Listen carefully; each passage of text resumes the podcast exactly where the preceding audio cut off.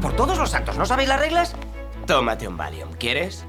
Ciertas reglas deben cumplirse para poder sobrevivir con éxito en una buena película de terror. Por ejemplo, número uno, no practicar el sexo. No, no, no, no, un gran no, un gran no. Ni con esto. Sexo equivale a muerte, ¿vale? Número dos, no puedes nunca beber o tomar drogas. Sí. No, es el factor pecado. El pecado es una extensión de la número uno. Y número tres, nunca, nunca, bajo ninguna circunstancia digas, enseguida vuelvo porque no volverás. ¿Voy por otra cerveza, quieres? Sí, claro. Enseguida vuelvo. Y si te saltas las reglas, acabarás muerto. Te veré en la cocina con un cuchillo clavado. Desencadenados días, tardes o noches. Os damos la bienvenida a este nuevo programa en el que vamos a hablar de la película que revitalizó el género slasher para elevarlo al cine meta. Las referencias a otros films y las reflexiones sobre el séptimo arte son constantes. Horror, comedia, thriller y metacine se dan la mano en Scream, convirtiéndose así en un clásico contemporáneo de terror. Y es que nombres como los de Sidney Prescott o Billy Loomis se han hecho un hueco en los libros de la historia del cine de género. De todo esto y mucho más vamos a hablar hoy, así que no le deis al pause porque empezamos ya el podcast sobre Scream. Yo soy Nat y aquí estoy con Jordi y con Alex del saco de Sam. Presento al colaborador primero. Poco de respeto, Jordi. ¿Qué tal? ¿Cómo estás? Pues muy bien, muy bien. Eh, lo que pasa, eh, me ha pasado una cosa muy curiosa antes de llegar aquí y es que eh, me, han, me, han, llamado por teléfono y cuando he descolgado, pues nada, me han preguntado eso, que cuál era mi película de, terror favorita. Lo que pasa es que no lo han dicho lo han dicho un poco, ¿cuál es tu película de terror favorita? Y, no sé, me, he extrañado un, un poco, me he quedado un poco raro, le he dicho, oye, no, las llamadas, las llamadas comerciales ya están prohibidas y me ha dicho, si, vuelves, si vuelves a coger, te destriparé como un pescado. Y, y, nada, después de todo eso y hablar un rato con ese señor, pues ahora tengo una línea de fusión uh, VIP uh, de una compañía telefónica. Uh, la verdad es que he pensado, bueno, no hay mal que por bien no venga, creo. Ha sido ¿Cómo se llama la, la, empresa? Woodsboro Lines o algo así, ¿no? pudiera ser, ¿eh? perfectamente. Qué o malo, qué malo. Esto ha sido muy malo, este chiste. No, no. no, no Los oyentes, quedaos con el chiste de, de, de Jordi, el mío no ha tenido gracia. Eh, pero tengo, tengo curiosidad, ¿qué, ¿qué le has contestado a, a, la pregunta de cuál es tu película de terror favorita, Jordi? Pues eh, le he dicho que yo no miro esas mierdas y la verdad es que no sé qué hago en este podcast porque no, no me gustan las películas de terror. Nat, eso, bien, eso es señal ya para, para, empezar a destripar, ¿no? Me han dicho. Un poquito, sí. Bueno, vale, el, vale, que, vale. el, que, está hablando es Alex de El Saco de Sam, que tiene su propio podcast, ya por cierto, que se llama Videojueguistas, que os lo recomendamos desde aquí. Alex, ¿cómo estás? Gracias por venir, como siempre. Hola Nat, hola Jordi, muchas gracias de nuevo por, por invitarme. De hecho, mi primera aparición, podría decirse, fue con un episodio de Scream. Recuerdo que os envié un audio o algo así, ¿verdad? ¿Un audio? Ostras, no me acuerdo de eso. Pediste, que... Pedisteis una opinión sobre, sobre Scream de un minutillo o menos y, y os envié mi, mi, opinión, ¿puede ser? Pues no me acuerdo, tío. No me acuerdo de nada. eh, yo sé que tu primer podcast en el que... Bueno, que Alex es nuestro primer colaborador, eh, ya hace mucho tiempo que nos conocemos, eh, y fue en Scream 5, porque nosotros ya hemos hecho podcast de Scream 5 y de Scream 6. Y de hecho también hicimos un podcast de la saga de Scream de, los cuatro, de las cuatro primeras películas. Pero bueno, es tan malo, es tan antiguo ese podcast que hacemos como que no existe y ya está. Porque oyentes os informamos, sí, es así, os informamos de que vamos a hacer un podcast por peli de Scream. La 5 y la 6 ya están hechas, ahora hacemos la primera y ya vendrán de aquí un tiempo segunda, tercera y cuarta. Eh, dedicaremos un podcast a cada una de las pelis. Toxic no ha querido estar, Xavi no ha querido estar y Jordi parece que tampoco quería estar, pero, pero está aquí. Gracias por no dejarnos colgados, Jordi. Los demás son muy malas personas. Son, bueno, ya son, son malos de, de base. Yo no sabía cómo decir que no porque te tengo mucho miedo, ya lo sabes. Así que aquí estoy. A ver, haces bien, haces bien, Jordi, haces bien. Haces bien. El otro. Eh, bueno, a ver, vamos a empezar con las valoraciones. Entonces, Jordi, entiendo que no te gusta Scream o no te gustan las pelis de terror, que es diferente. No, no, sí que me gustan. Estaba haciendo broma. Uh, ah, vale. Sí, sí, sí. No, no, Scream uh, la vi en su momento, pero eh, no sé si, si cuando la estrenaron en cine o, poco después, pero la verdad es que, es que me gustó. Pero antes de decir eso, voy a, quitarme, pues que lo tengo ahí en la mente y es como el elefante en la habitación, me lo voy a sacar de encima. sabemos que sí, Scream es la, buena, es la, la, buena de la saga, ¿no? O sea, hay un montón de secuelas y Scream, la primera, es la buena. Por, por tanto, se puede decir que es Scream es la Scream de la Cream, de la saga. Eh, mira, yo no puedo estar cinco minutos de podcast con estas tonterías. Esto, esto va por Xavi, va por Xavi, que hoy, hoy no está aquí. Seguramente no sé dónde está, estará en el cielo. Bueno, yo de hecho siempre me lo imagino eh, desorientado en una, en una gasolinera, em, pero en el cielo seguro que no, no estará. Eso, eso va por él que hoy, hoy no está aquí. Este chiste malo, este chiste malo. Chiste malo, malo. Bueno, también podemos, cuando acabes la valoración, comentar eso de si Scream es la buena. La primera es la buena. Que, bueno, supongo que lo has dicho para dar pie al chiste, pero se puede hablar de esto también. Se puede, hablar, se puede hablar, pero la verdad es que a, mí es, la que me gusta. Es la que inicia, de hecho, es la que la película que provoca un cambio en el cine de terror en su momento, ah, porque antes teníamos eh, toda esa cantidad de películas, ya sea en Halloween, ya sea en Pesadilla en el Street, eh, os podéis imaginar todas esas películas que eran muy carniceras, eran muy gore, eran muy sangrientas, y a partir de esta eh, se produce ese cambio hacia un terror más psicológico, incluso un poco hacia ese tipo de películas que se llaman el, el, el eh, ¿no? Eh, ¿quién, ¿quién, es el asesino? Y él, esa propuesta de jugar a, adivinar quién, quién es el asesino, lo cual me parecía un paso interesante, un, un, avance. Y, yo creo que ha resistido muy bien el paso del tiempo a pesar de los looks eh, noventeros que llevan en, esta película. Para mí, yo la nota que le pongo es un, es un 6, está un 6, 6 y medio incluso. Yo creo que está muy bien. vale, voy a, voy a ir sacando el cuchillo ya. Alex. Alex, ¿tú qué, cómo valoras Scream? Pues me pongo como el niño de 6 años que fue la primera película de terror que vio o le intento criticar de forma objetiva. Bueno, puedes hacer una mezcla de ambas que también está bien. Nosotros a veces lo hacemos, sí.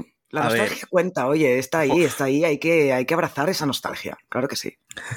A ver, dejando a un lado todas las falsedades que tiene, como por ejemplo cargar un cadáver de, yo que sé, 120 kilos entre un delgadurrio y el otro que está más, dejando a un lado esas cosillas, eh, yo creo que Scream fue lo que necesitaba el, slasher, que ya estaba, ya estaba agonizando. Y bueno, supongo que en cierta medida Wes Craven logró mm, revitalizarlo otra vez. Primero lo consiguió con Pesadilla en, Elm Street por introducir un arquetipo de asesino distinto. Y de hecho, este arquetipo creo que se mantiene en el personaje de, Ghostface. Y bueno, también mm, las reglas, las reglas, esa autoparodia que hace continuamente, que introduce a su vez unas nuevas reglas, pienso yo, que hoy en día se siguen manteniendo y que muchas producciones, mm, sobre todo serie B, intentan replicar. Así que supongo que por, aunque solo sea por revertir lo conocido e introducir otros arquetipos de personajes e incluso formas de matar, y lo que ha dicho Jordi, ese, ese Whodunit, creo que le sienta bastante bien, así que considero que Scream pues denota como un ocho y medio, quizás, solo por ese, ese valor reivindicativo que tuvo. Estoy totalmente de acuerdo. Mi nota sería un 8, no llegaría al ocho y medio, pero estoy muy de acuerdo con todo lo que, bueno, lo, que habéis dicho los dos, de hecho. ¿eh?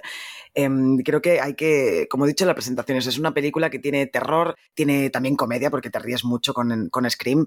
Eh, hmm. Tiene thriller, ¿no? Esto de quién ha sido, quién es el asesino, que hay que investigar, hay que intentar pensar quién puede ser el asesino y sobre todo el tema del metacine. A mí es lo que me llama más de Scream. Em, yo siempre lo digo, Scream, y hablo de la saga en general, como, como saga de terror, pues quizá no se aguanta demasiado. La primera película sí, pero quizá el resto ya no tanto. Se aguanta sobre todo por el metacine, creo yo, por esas constantes referencias a, otras películas y a partir de la segunda, las referencias a, sí misma, ¿no? A la, propia saga que me parecen eh, excelentes. Em, yo creo que cualquier fan del, cine de terror es que disfruta viendo Scream solo por el hecho de todos los easter eggs que se puede encontrar a lo largo de las películas, ¿no? Entonces, si, mezclamos todo esto, toda la, novedad que, llegó con Scream, ¿no? Todo esto ya hablaré también en curiosidades de, cómo revitalizó el slasher, eh, pues todo esto yo creo que también es que le pongo un 8, le pongo un 8 a la película, porque y además me encanta, o sea, yo lo reconozco, que Scream es una de mis sagas favoritas, tengo eh, la casa llena, bueno, llena tampoco, pero tengo bastantes cosas de Scream, me gusta mucho, y, y es que además puedo ver las pelis una y otra vez, o sea, Hace nada he visto las seis seguidas porque mi pareja había visto las primera y la segunda hace mil años y dije, pues vamos a ver las seis enteras y en cuatro o cinco días pues nos vimos las seis películas. Y esta mañana me he puesto Scream la primera otra vez eh, porque digo, a ver si me voy a confundir de, de, lo que pasa en una y otra, porque claro, las vi seguidas y digo, hay que, hay que hacerlo bien. Y no me importa, o sea, yo me la vuelvo a poner ahora mismo, si me la tuviera que volver a poner, habiéndola visto esta mañana y hace dos semanas, pues lo volvería a hacer. Es que me encanta. ¿Eres, ¿Eres quizá alguna de esas personas que por carnaval se disfraza de Ghostface? Nunca me he disfrazado de Ghostface y no entiendo por qué. Mira, vale. Porque tengo la máscara, además, podría hacerlo. Me pongo una bata negra y la máscara y ale. Y ale. yo, yo, reconozco que sí lo he hecho, sí, varias veces. ¿Sí? ahora, ahora, ya paso a los asesinos. Ahora ya eh, caracterizo a Billy Loomis y a Stumacher, pero oh. en un principio la, era, era Ghostface. Hostia, ir de, ir de Billy Loomis es muy de friki. Y bueno, y de, y de, de, de Stu ya no sé qué, cómo, cómo llamarlo a de eso. Stu, o sea, de Stu es... toca este año. Wow. Pero esto es mucho más difícil, ¿no? Stu para que se reconozca. Bueno, no sé. Ya no sé, envíanos una el foto, jersey, por favor, ¿eh? El jersey, el jer... No, sí, tengo. De hecho, me volví loco buscando el maldito jersey, uno que fuera muy parecido hasta que lo encontré. Mm. Y, como tengo el pantalón y las botas, pues mira. No. A lo mejor bueno, pues... me tiño el pelo. uy, uy, uy, uy, uy. Bueno, yo me eché para un año para disfrazarme de Joker, me eché mmm, tinte verde en el pelo para, para, Oh. eso, para, para, hacer el Joker, sí, sí. Si te disfrazas, lo haces bien. Si no, sí, no lo Claro que sí. Si no, no lo hagas, claro exacto. Sí, claro que sí. en fin, eh, bueno, acabadas las valoraciones, pasemos a la ficha técnica. Como siempre, vamos a dar un par de datos y luego ya hablamos de lo que queráis. Y además, Jordi nos ha preparado una cosita muy chula sobre Wes Craven y Kevin Williamson. Wes Craven fue el director de Scream, de las cuatro primeras, obviamente de, de esta original también, con el guion de Kevin Williamson, que es, este señor escribió el guion en tres días y se rifaron el guion para, para producir la peli, pero bueno, todo esto ya lo explicaré mejor en curiosidades. Eh, después tenemos la música de Marco Beltrani, eh, que creo que está muy bien, ya podríamos hablar de la música también. Eh, y la fotografía también es de Mark Irwin, que luego también tengo una curiosidad sobre este señor. Eh, el presupuesto y la recaudación, la verdad es que es bastante heavy. El presupuesto fue de 15 millones de dólares, que es poquito. Yo creo que 14 fueron para pagarle esos 5 minutos a Drew Barrymore y el resto para lo demás, para pagarle dos duros a los actores y, y comprar los litros de sangre, pero recaudó en todo el mundo 173 millones de dólares, wow. que es una barbaridad la diferencia entre presupuesto y recaudación. ¿Nos diez parece? Veces, diez veces más. Sí, sí, sí, sí. Es, es, una barbaridad. Eh, además que fue poco a poco el tema, porque estrenaron la película en Navidad desde el 96, pensando que así le estaban dando eh, un producto para consumir a aquellos fans de, del cine de terror, pero nadie fue a ver Scream en Navidad. Eh, pero poco a poco, poco a poco, semana tras semana, fueron haciendo taquilla, se mantuvo un montón de semanas en las pelis más, más vistas de ese año y hasta que llegó a los 170 millones de dólares. Es una barbaridad. En fin, eh, algo que queráis comentar, podríamos, eh, Jordi, quizá hablar de Wes Craven. Sí, sí, sí. De hecho, he preparado un poco, um, un poco de cronología, un poco de, de, contenido con respecto al, director y un poco al guionista. Um, iba a titularlo Cosas que hay que saber para ver la película, como un poco de. para poner antecedente a la gente eh, que quiera verla y, oye, si sabemos un poco an antes qué es lo que hay, eh, la entenderemos mejor pero no sé si el título me convencía mucho, entre otras cosas porque las siglas, que es como normalmente la gente lo llama, pues eran raras. Era CQHQPVLP, con lo cual no quedaba muy bien. Sí, y así que, que pensé que igual quedaba mejor. Cosas que van bien para ver la película. CQVBPVLP. Pero no sé si me convence mucho.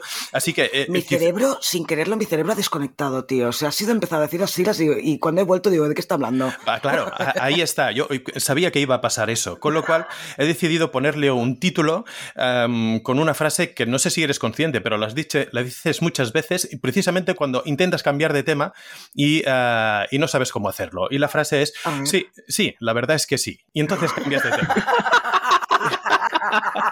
Entonces, eh, creo que a esta sección, o lo que sea, la, la, voy a llamar así. Sí, la verdad es que sí. Um... Hostia, qué cabrón. Ay, pero es, es, verdad, sí, la verdad es que sí, sí lo sí, digo la, bastante. La, la, verdad es que sí. sí. Eh, vamos a ello, vamos a ello. Uh, centraros. Uh, su creador, um, Wes Craven, nació en 1939. hago nada, um, bio, muy antigua, muy poco. Pero es para que entendamos la mente de, esta persona. Su padre murió cuando él tenía cinco años, que ahí empezó un poco a torcerse todo. su madre entonces lo aisló a él y a sus hermanos del mundo, educándolos ella misma. dando un salto, estudió literatura y eh, tenía prohibido eh, ir al cine. Este señor, la, primera película que vio fue con 23 años, eh, Matar a un ruiseñor, una película de abogados, de, de, caso judicial, si queremos decirlo de esta manera, del año 1962, que juntamente con Blow Up fueron un poco las dos películas que marcaron o que hicieron que este señor se iniciara a, realizar, a realizar películas. Luego pasó un tiempo convulso en, su vida para entender realmente que este, este señor tiene eh, en el interior de, su cabeza todo muy mezclado. Eh, sufrió una parálisis eh, cerebral y tardó un año para recuperarse. Se fugó y se casó con su enfermera. Dejó su trabajo de profesor, se divorció de esa señora, se fue de viaje por Estados Unidos, volvió luego otra vez a Nueva York, que es donde residía, hizo de taxista y de mensajero para un estudio de cine. Ahí es donde terminó como guionista y editor de películas eróticas. Es así, en 1970 conoció a Sean uh, Cunningham, autor de Viernes 13, se, asociaron e hicieron una primera película juntos, un falso documental llamado Together, que es la primera película que haces juntos, pues sí, se llama Together, todo, todo muy lógico y coherente tuvo cierto, cierto éxito. A raíz de eso, una productora llamada Hallmark les encargó una película de terror, La última casa a la izquierda, del año 1972 y rodada en 16 milímetros. Luego hizo El manantial de la doncella, producida por su amigo Sean, la cual fue censurada en muchos países por, por la polémica que se generó en esta película, que era muy, muy violenta para, para esa época, no estaban muy acostumbrados a lo que este señor les presentó decidieron eh, sacarlo de los créditos del siguiente film en el que participaba como ayudante de guion y edición, llamada Garganta Profunda. Que esto, pues bueno, quien tenga cierto conocimiento de cine, eh, la conocen y que sea por el chascarrillo, es una de las películas pornográficas, eróticas, llámala como quieras. tú seguro que la conoces, Alex, y que, eh, bueno, pues sí, está en el, de películas de, las que se recuerdan por eso. Bueno, lo que, lo que decía, por los conflictos que generaban sus films en esos momentos, eh, tuvo que esconderse tras varios nombres como Eve Snake para poder trabajar y lo hacía donde podía. Por ejemplo, por ejemplo, para poder rodar su siguiente proyecto, un amigo suyo de Las Vegas le dijo, oye, vente al desierto, aquí nadie te pide permisos, em, todo funciona la mar de bien. Y así lo hizo. Y ahí es donde rodó Las colinas tienen ojos, en 1977. Eh, película que, bueno, también tuvo cierta polémica, pero obtuvo el premio de la crítica en el Festival de, de desde, ese mismo año. Luego eh, realizó cuatro películas sin repercusión, eh, inspirado por la noticia de la muerte de un niño mientras dormía. Creó Pesadilla en Elm Street. Eso estamos hablando ya del 1984 solo dos películas de esta saga están dirigidas por él, la primera y la séptima, aunque sí que es cierto que guionizó la tercera. Hay un montón de anécdotas, como fue el primer trabajo ah, de Johnny Depp, etcétera, etcétera. Esas cosas que todo el mundo más o menos sabe. Después de cuatro películas más sin éxito, entre las que había ah, Shocker, que no es, la, no es la película del archienemico argentino de Batman, ah, podemos encontrar otras como el, ¿eh? gracias, el, sótano, el sótano del miedo o un vampiro suelto en Brooklyn con Eddie Murphy, una película absolutamente olvidable. Y en el 96 dirigió Scream, donde em, ah, salió una saga, con hasta ahora yo creo que cinco secuelas, si, si no me corregís, de las que ha dirigido cuatro, las cuatro, las cuatro primeras. Aquí es donde entra Kevin Williamson, que es el guionista y creador de, la historia. De hecho, es un actor al que no le iba muy bien la cosa y decidió empezar a escribir. Entre el 91 y el 94 hizo cosas eh, menores como secuestrando a la señorita Tingle, que se llevaría finalmente al cine en el año 1999, pero antes nos llegaría este relato de, Scream, inspirada por un hecho real, el cual observó en un noticiero mientras hacía de vigilante de la casa de un amigo. Es la historia del destripador de Gainesville, eh, Danny Rolling, que asesinó a cinco estudiantes de instituto, de instituto entrando en residencias, violando y matando, a veces quizá no por ese orden, dejando los cadáveres de, forma grotesca para causar horror. Todo durante solo cuatro días, a finales de agosto de 1990. en este caso, Kevin tuvo la suerte de que varias productoras como Universal o Paramount se interesaran por ello y empezaron una, una puja hasta que eh, el momento en que entró en subasta Bob uh, Weinstein uh, de Miramax, que con una nueva sección de la compañía llamada Dimension Films y que acababa de abrir, y estaba dedicada al cine de género, necesitaba algo potente para, para tirar. Pagó finalmente 280 mil dólares por el guion y se lo llevó a Wes Craver, este rechazó el proyecto varias, eh, varias veces hasta que supo que Drew Barrymore eh, en ese momento mm, pues era, tenía un cierto nombre, era, era una estrella, ah, estaba en él, se había, se había metido en él. Entonces aceptó la dirección y el resto pues ya es historia, ya sería, entraríamos en producción, pero bueno, yo creo que con todo esto narrado eh, os podéis meter un poco en la cabeza de Wes Craven y saber cómo empezó esa grabación de, esta, de una de las películas más importantes del cine de terror historia del cine. Sí. Em, sí, la verdad es que sí. Sí, la verdad es que sí, tienes toda la razón en todo lo que has dicho. Solo me has chafado dos curiosidades, no pasa nada, no las diré. Es, Bien. No pasa nada, ya las has dicho. Pero eh, es que he vuelto, mi cabeza ha vuelto a ese momento de Scream es la buena. La primera es la buena. ¿Creéis que sí? Que, o sea, que realmente, yo creo que todo el mundo diría que, o afirmaría que sí, ¿no? Es, es, la mejor. Pero el resto, ¿creéis que están más o menos a la altura de la primera? Al menos la gran mayoría. Alex, por ejemplo, que hace rato que no dice nada, pobrecito. Pues a ver, la segunda me gusta bastante, pero obviamente la primera es la que introduce todas las reglas, la que crea el universo, la que, digamos, marca la ruta que debe seguir Ghostface y los, los supervivientes. No sé, incluso la tercera la salvaría, fíjate. La tercera la salvaría por el asesino. No me parece. No me parece la peor, fíjate, me parece peor la cuarta. Sí, ay, yo es que ahora mm. viéndolas de nuevo todas otra vez.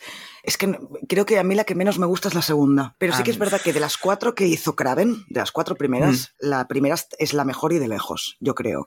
Con estas dos últimas, es que la sexta es muy buena. Jordi, ¿has visto la sexta tú? Mm, la sexta no la, he visto. este, este año. No, la de este año, sí. No, la he visto todavía, pero ah, habiendo visto solo la, primera y la quinta, diría que la peor es la tercera. Ah, muy bien. Es estupendo.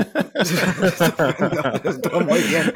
muy correcto. tengo idea. Perdona, di, di, que ibas a las vas, las vas, a ver, ¿no? Supongo para grabar los podcasts. Vas a estar. Sí, sí, tengo, tengo, excusa, tengo excusa, sí, sí. Vale, perfecto. A ver, es que la eh, tercera fue muy convulsa. Quizás por eso tenga ese batiburrillo y sobre todo conociendo la idea original de Craven de los asesinos de la tercera. Bueno, ya cuando hagamos el podcast de la tercera ya hablaremos bien de la tercera y de la segunda y de la cuarta de todo. Pero bueno, yo creo que de las cuatro primeras, la primera está muy lejos de, las demás, eso sí. Aunque me encanten todas, ¿eh? porque además a partir de la segunda lo bueno que, tiene es que mm, va haciendo referencias a la primera película constantemente y a mí eso es que me encanta. Hmm. Eh, de hecho, nada, mucho con lo que juega. Dime. En la primera, fíjate si se toma todo tan de broma que hicieron una crítica al propio Wes Craven en la conversación inicial de Casey con, con Ghostface de, bueno, básicamente que si había visto Pesadilla en Elm Street, que le parece y demás. Y dice, la primera está bien, pero las demás me sobran. Y Ghostface le da, le da la razón. Claro, pero es que eh, Wes Craven nos encargó de las siguientes. De hecho, bueno, esto lo tengo en curiosidades, no me echaféis más. Hombre, ya. Y que si no, no, no, voy a decir nada en curiosidades. Esto también lo tengo. Por Dios. Em, bueno, vamos a hablar, si os parece, de la, de la ficha artística de los, de los actores. Em, y los digo, ¿vale? Voy a destacar a los principales y ya me habláis del que queráis o de la que queráis. Tenemos obviamente a Neve Campbell interpretando a Cindy Prescott, a David Arquette interpretando al, poli, al, policía Dewey, Dewey, sí, Dewey o ¿cómo, es, cómo es el nombre real? Depende, Dwight, Dwight. Dwight, eso, Lo que pasa es que en el doblaje al español le ponen un nombre distinto. Le ponen cualquier cosa, sí, y además creo que cambian el nombre de una película a la otra. Sí, exacto, sí. Hacen unas cosas muy raras. Bueno, después tenemos a Courtney Cox interpretando a Gail Weathers, a Matthew Lillard interpretando a Stu, a Rose McGowan interpretando a Tatum y por último, pero no menos importante, a Skid Ulrich interpretando a Billy Loomis. ¿Qué os parece el reparto? ¿Qué os parece Sidney Prescott como Scream Queen, como chica final? ¿Qué os parece? me parece, me, parece. cállate, Alex. te, te, he preguntado a ti, Jordi, primero porque sabía que Alex iba a decir que no le gustaba y digo, no quiero cabrearme, solo empezar con los actores, ¿sabes? Sí, de, hecho pasó una, cosa interesante y es que em, viendo la diferencia de personaje, la diferencia, la evolución de personaje desde la primera película hasta la quinta, eh, haciendo ese salto en el vacío, que, ese, ese medio que no he visto, está muy bien, está muy bien. Como uh, Campbell ha trabajado uh, esa Sidney, Sidney, Prescott em, desde un primer momento, una chica que es muy inocente y que sí que tiene un trauma con la muerte de su madre, etcétera, etcétera, arrastra, pero ya en esa misma película uh, hace una transformación de persona inocente a, oye, agarro el toro, el toro por los cuernos y voy yo a por los mismos asesinos al final de, al final de la película, ¿no? Está, está muy bien y ese personaje continúa así, no sé las películas que hay por entre medio, pero en la quinta es que es, que es de, coger pistola y sacar y empezar a repartir a diestro y siniestro y sin, sin miramiento. Está, está muy bien. Claro, choca mucho porque Neve Campbell además venía, yo la, la seguía o ya la conocía de una serie eh, que se llama Cinco en Familia, que por cierto compartía reparto, compartía, sí, compartía reparto con eh, Jennifer Love Hewitt, que em, es protagonista de la otra saga, podríamos decir que funciona en paralelo, eh, de Sé lo que hiciste el último verano. De, Pero que no le llega ni a la suela, Scream. No, en absoluto. Pues bueno, son esos slashers del momento, ¿no? Está muy bien. Y además también compartía reparto con, Matthew Fox, con Jack Shepard de, de Perdidos en su momento, con lo cual, lo cual, em, a pesar del drama que suponía toda esa serie, era muy interesante para ver eh, a toda esa gente junta que es muy representativa de la época. Está muy bien. No sé, sí. Campbell me parece muy bien ¿eh? en ese papel. Todo es mejorable, por supuesto, pero oye, de saque para esta película es estupendo. Bueno, em, sí, es, la verdad es que sí. Eh, ahora le echo propósito, ¿eh? Alex, ¿qué, ¿qué, Nif Campbell? Venga, va, desahógate. A ver, yo contra la actriz no tengo nada que decir, simplemente el personaje de Sidney Prescott, pues mm, sinceramente me quedo con Nancy de Pesadilla o con Lori de, de la noche de Halloween. Sin embargo, sin embargo, cuando salió la quinta dije, joder, qué jefa, maldita ama, ahí me gustó. A mí me gustó eh, Sidney Prescott. Pero hasta ese momento, incluso un poco en la cuarta. En la cuarta te iba a decir, ya en la cuarta hay un cambio bastante. Sí, por eso, por eso, por eso, por eso. Hasta la cuarta no me dice nada, simplemente, no sé. Sin más, es que como me recuerda a tantas chicas finales, tanto de los slasher más conocidos como los menos, que no sé, sin más. Eh, hombre, es indudable que ya forma parte de, del género de terror y nada, no, se puede borrar porque ha representado una buena, buena época, representa también el cambio en cierta medida del arquetipo de la chica final, de hecho mantiene relaciones sexuales con, con su asesino, cosa que no se había visto hasta, hasta entonces, y solo por eso pues merece reconocimiento, pero a mí, al margen de, de esto, no me dice, no me dice gran cosa. Bueno, yo, a, mí me gusta mucho Sidney Prescott, el personaje y la actriz, bueno, quizás la primera película está un pelín eh, que no sabe mucho por dónde llevar el papel, me parece, en algunos momentos, pero bueno, a mí me gusta y siempre las voy a defender, todo lo que tenga que ver con Scream lo voy a defender, así que no sé por qué hablo. bueno, yo voy a defender siempre a Randy y a Stu, así que... Ay, no he, no he nombrado a Randy, por favor, no he nombrado a Jamie Kennedy interpretando a Randy, este personaje que, que, bueno, que sabe tanto del cine, ¿no? Y es el que nos mete ese discurso de las reglas del cine de terror, cómo sobrevivir al cine de terror. Y tampoco he nombrado, yo me estoy cubriendo de gloria hoy, a Drew Barrymore interpretando a Casey en esa primera escena brutal de, de Scream. Ya tengo curiosidades para, para todo esto después, eh, pero qué grande está Drew Barrymore en esa primera escena. Me encanta. Drew Barrymore es una actriz que, bueno, que no me dice demasiado, pero creo que ahí está súper bien la tía. ¿Cómo debía ser esto en, el momento que se estrenó? Yo no me acuerdo, ¿eh? yo no la vi en el cine, esta película, en el 96, que mataran a la protagonista a los cinco minutos. Eh, claro, esto nunca se había visto em, y debió ser pues bastante, la gente se debió quedar en, un poco en shock cuando lo vio esto en el cine. ¿No? ¿Tú la viste en cines, dices, Jordi?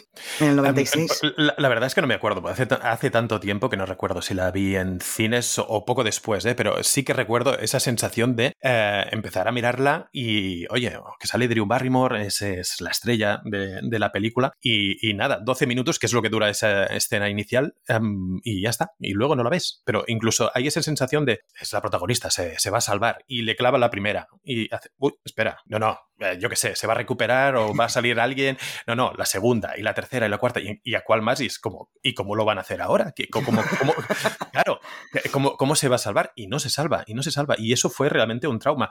Esa idea cuentan, no sé si te estoy, te, estoy pisando. Sí, me estás pisando las curiosidades, ya lo explico. Qué, qué pesados estáis, ¿eh? De verdad. oye, oye, ya, mm, ya. Mm. Ah, me callo, me callo, Hay que morderse, la lengua. Eh, sí, así ya lo explicamos todo y luego comentamos, ya, ya doy por sentado que la sección de curiosidades va a ser bastante larga, no solo porque yo tengo bastantes curiosidades, sino porque vamos a charlar sobre ellas y seguro que me vais a complementar curiosidades, porque claro, no he puesto todas las que tenía, obviamente. Em, bueno, volviendo al reparto, em, Billy Loomis, eh, bueno, Skittle Rick, yo creo que fue un puntazo para interpretar al primer asesino de la saga Scream con Stu, ¿eh? Ojo que siempre nos olvidamos de Stu, pero Kevin Williamson dijo en su momento que mm, el personaje de Stu no lo había escrito demasiado bien, no le había dado demasiadas capas al personaje de Stu y que el actor que, lo interpretó lo hizo tan bien que casi llega al nivel de, de, las capas que puede tener Billy Loomis, ¿no? Y yo creo que los dos como asesinos están de lujo. No sé qué opináis. Yo creo, creo, ¿eh? Em, que mientras por una parte tienes a un sucedáneo, un eh, Johnny Depp de, hacendado, que es eh, Rick, que lo hace bien porque es intrigante, tiene esa mirada profunda, eh, es ese novio que en un primer momento, a pesar de ser intrigante, parece bueno y tal, pues que el otro yo, me saca, me saca de la película, pero por absolutamente em, exagerado, pasado de vueltas, de cualquier cosa que dice suelta babas por todas partes de, lo entregado que está a su papel, pero, pero por ser realmente muy, muy, muy exagerado. Que creo que este actor fue el que después pillaron para hacer de Shaggy en Scooby-Doo? O no, no, no Uy, no me acuerdo. Pero es que me da, me da para ese tipo. Tengo que buscarlo esto. No, no. Ya, ya te lo buscaré, ya te, ya, te, lo diré. Pero. De hecho, sí, sigue siendo la voz de, de Shaggy en, en, la versión animada. Pero es que le, pega perfectamente, porque es que yo creo que ahí ya estaba haciendo ese personaje de, de, Scooby-Doo. Sí, lo acabo de mirar y también protagonizó la versión live action de Scooby-Doo. Es, es verdad, tienes razón. Bueno, ¿queréis comentar algo más del reparto? Bueno, no voy a decir nada, Nat, porque si no me vas a matar y a lo mejor está en tus cursos, así que me callo, me callo lo que voy a decir sobre, sobre Billy Loomis, me callo. Vale, venga, va, vamos a curiosidades y así ya os podéis desahogar. Pasamos a curiosidades. Venga, tengo unas cuantas, ¿eh? Como ya os he avanzado, yo las voy diciendo y vosotros me interrumpís cuando queráis para eh, charlar sobre lo que estoy diciendo, ¿vale? Las he separado en curiosidades de pre y postproducción, por un lado, luego curiosidades de rodaje, después referencias al cine y por último el casting, o sea, el, reparto. Así que empezamos por las curiosidades de pre y postproducción. Bien, em, bueno, como ya he explicado antes, Jordi, el, guion de Kevin Williamson eh, se convirtió en objeto de una importante guerra de ofertas entre Paramount Universal y Morgan Creek Productions. Los dos últimos postores fueron Oliver Stone, que en ese momento trabajaba para Synergy Pictures, y los Weinsteins, que al final fueron los que, los que ganaron para Dimension Films. Esto también supongo que lo sabe mucha gente, pero originalmente Scream se iba a llamar Scary Movie y luego eh, cambiaron el nombre y después hicieron esta, estas películas con este nombre riéndose de, de Scream. Hay que ver. Eh, ¿Os gusta Scary Movie? ¿Sois fans de Scary Movie? No está mal, no está mal. Cuando quieres algo para desconectar, pues te echas unas risas y ves como el pobre Ghosty ha quedado en un traficante de María. A mí no me gusta en absoluto, porque es como intentar imitar las antiguas spoof, pero con em, de manera muy burda. Mucho pene, mucha teta, mucho y, María, em, mucho fumeta y ya está. No, no, la verdad es que no les encuentro nada de gracia. Gracias, Jordi. Por fin encuentro a alguien que no le gustan las películas de Scary Movie igual que a mí. No las soporto, lo siento, ¿eh? De hecho, una, la única que fui a ver al cine fue porque me pagaron la entrada, que si no, al igual, al igual voy. Bueno, sigo con las curiosidades. Vamos con la máscara de Ghostface. Está basada en varias cosas. El primero y más evidente quizás es el cuadro Scream de Edvard Munch. También está basada en los personajes que aparecen en The Wall de Pink Floyd y en unos fantasmas que aparecen en los dibujos de Betty Boop en los años 30. Sin embargo, el productor Bob Weinstein la odió, odió la máscara, pensaba que era una idiotez y que iba a ser muy ridículo, pero en cambio cuando vio la escena de la muerte del personaje de Drew Barrymore cambió de opinión. Pero se hicieron les hizo volver a mirar otras máscaras para ver si podían encontrar una que diera más miedo y tal y cual, porque él no veía el productor esa máscara como eh, lo que se reconoce de Ghostface, ¿no? Bueno, no hay que quejarse porque de los dos Weinstein este es el que menos la lía, con lo cual ya, ya está bien. Eh, pero, pero, bueno, imagínate que por culpa suya casi no tenemos la máscara de Ghostface, que es la ah. máscara más vendida en el mundo, en el planeta entero, eh, cuando llega Halloween. Bueno, sí, la verdad es que sí. Venga. Venga, paso a lo siguiente. Una escena del guion original que fue escrita pero no rodada mostraba a, a, Billy y Stu hablando en la calle antes de ir al videoclub. ¿Os acordáis la escena en que los dos van al videoclub donde se encuentra con Randy y Randy empieza a decir que todos somos sospechosos y que seguramente el asesino pues sería Billy? Al final tenía toda la razón. En la escena en cuestión, Billy le pregunta a Stu cómo le fue con respecto a invitar a Sidney a la fiesta, a lo que Stu responde que fue pan comido y que ella estaría allí. Luego Billy elogia a Stu por hacer un buen trabajo y después eh, Stu le pregunta si intentaría reconciliarse con Sidney. Quizá quitaron esta escena para no... porque quizá ahí podríamos haber sospechado, ¿no? De que los dos eran los asesinos. Quizá. Eh, Aunque yo creo... Sí, yo creo que sí. Yo creo que sí, que por eso la quitaron, pero creo que nadie se esperaba que fueran dos asesinos. Ahora ya nos tienen acostumbrados en Scream a que solo uno solo hay en la tercera. Pero yo creo que en ese momento era, era como muy raro que hubieran dos asesinos en una película de este tipo. No sé, pero dan muy mal rollo en, en la escena de videoclub. Ahí dices, joder, qué turbios sois, hijos míos. Uno de vosotros tiene que ser el que, el que esté apuñalando. Sí, Me cago en la hostia, qué, qué mal rollo dan. Y quizás si hubieran dejado esa escena, pues habría sido mayor, ¿no? El, la sospecha. En fin, eh, la cinta se envió nueve veces a la MPAA, los que califican las pelis, ya que iban a ponerle una calificación de más 17 años. Finalmente Craven habló con ellos y les dijo que vieran la película como una comedia y no como un film de terror. Eso les hizo cambiar de idea y al final no les pusieron esta calificación. Pero claro, esto hubiera significado mucha pérdida de dinero para el estudio. Después, durante la producción, se pensó que la túnica de Ghostface fuera de color blanco, para que el asesino pareciera todavía más un fantasma. La idea se desechó porque no querían que se pudiera confundir con los trajes del Ku Klux Klan, claro. es que, claro, yo cuando estaba leyendo la curiosidad digo, ostras, el Ku Klux Klan y después va y pone esto, es que yo hubiera pensado eso seguro. Bueno, también es cierto que en esa época, y si os fijáis, todo el cast es, es uh, caucásico, no, no, no, hay ningún afroamericano. Uh, de haberlo habido, como pasaría hoy en día, o de hecho como pasa, ¿no? Supongo que la, con las películas de ahora se hace absolutamente más coral, uh, eso todavía hubiera sido mucho más grave, esa, esa idea, proponer sí. esa idea, ¿no? De hecho, Scream 2 se abre con esto precisamente, ¿no? De que, la pre, que no había, no hay, nunca hay actores o actrices negros en las películas de terror. Sí. Eh, que, que supongo que es porque es algo les dijeron, seguro, sobre la primera. En fin, como última curiosidad de pre o postproducción, tengo que cuando se estrenó Scream, el slasher estaba casi desaparecido y estaba considerado como un subgénero del terror condenado a muerte. Scream revitalizó el slasher y gracias a ello se produjeron pelis como Sé lo que hicisteis el último verano en el 97, Leyenda Urbana en el 98 o Cherry Falls en, dos, en el año 2000, entre muchísimas otras, como antes ha dicho acertadamente Jordi. Y es verdad, ¿eh? Eh, gracias a, Scream, eh, porque claro, de slashers, ¿cuál había sido el último de slasher? Los slashers de principios de los 90 eran horribles, eran horrorosos, se había quedado la cosa en, en los 80, los buenos slashers, ¿no? Como La Matanza de Texas o este tipo de películas. Bueno, pasemos a curiosidades de rodaje. En la escena inicial, cuando Craven quería que Drew Barrymore empezara a llorar, le explicaba historias sobre animales maltratados, haciendo que automáticamente a la actriz se le llenaran los ojos de lágrimas. Esto era una de las curiosidades que teníais. Claro, es que esta escena la, la rodaron durante cuatro días, esos 12 minutos iniciales. Los primeros cuatro días de rodaje fueron para rodar esta escena porque Drew Barrymore no tenía ganas de estar en el set de rodaje cuando solo iba a aparecer 12 minutos. Eh, claro, entonces era muy constante y claro, no, la actriz no podía estar llorando constantemente. Y entonces el otro dijo, pues le voy, como es muy animalista, Drew Barrymore, eh, pues le explicaba esto, historias de animales maltratados y la actriz automáticamente empezaba a llorar. Yo tengo la venganza de Drew Barrymore contra Wes Craven, por eso. A ver, a ver, cuenta, cuenta. ¿Sí? Nada, es una chorrada. Resulta que cuando Ghostface rompe el cristal, que Drew le da con el teléfono, debajo del disfraz estaba Wes Craven. Es verdad. Y que le dieron Toma, el teléfono no estaba en el guion. No estaba en el guion sí, que le dieron sí, el teléfono. No, no, me parece bien. Es, es Drew Barrymore. Eh, puede hacer lo que le dé la gana. Eh, se puede permitir meterle un telefonazo al director de la película. No bueno, han trabajado más juntos, ¿no? No, después ya, no sé por qué. No, pero se llevaban muy bien, ¿eh? se llevaban muy bien los dos. De hecho, una curiosidad que tenía era esa, lo que has dicho tú, ¿no? Que Wes Craven iba a. Um, no, no quería hacer Scream porque quería dedicarse a otro tipo de películas que no fueran de terror y al final aceptó eh, rodar Scream porque cuando se enteró de que Drew Barrymore había aceptado el papel. Así que se llevaban muy bien.